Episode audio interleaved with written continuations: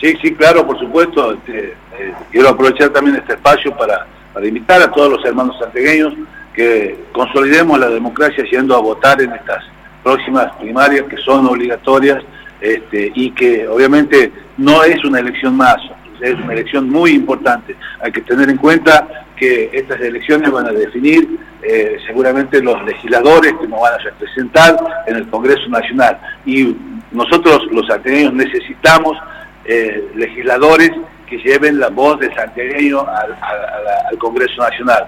Lamentablemente, si usted me pregunta, y si le pregunta a cualquier este, santiagueño, santiagueña, si conoce a nuestros legisladores, a nuestros diputados nacionales, estoy seguro que no le van a saber decir.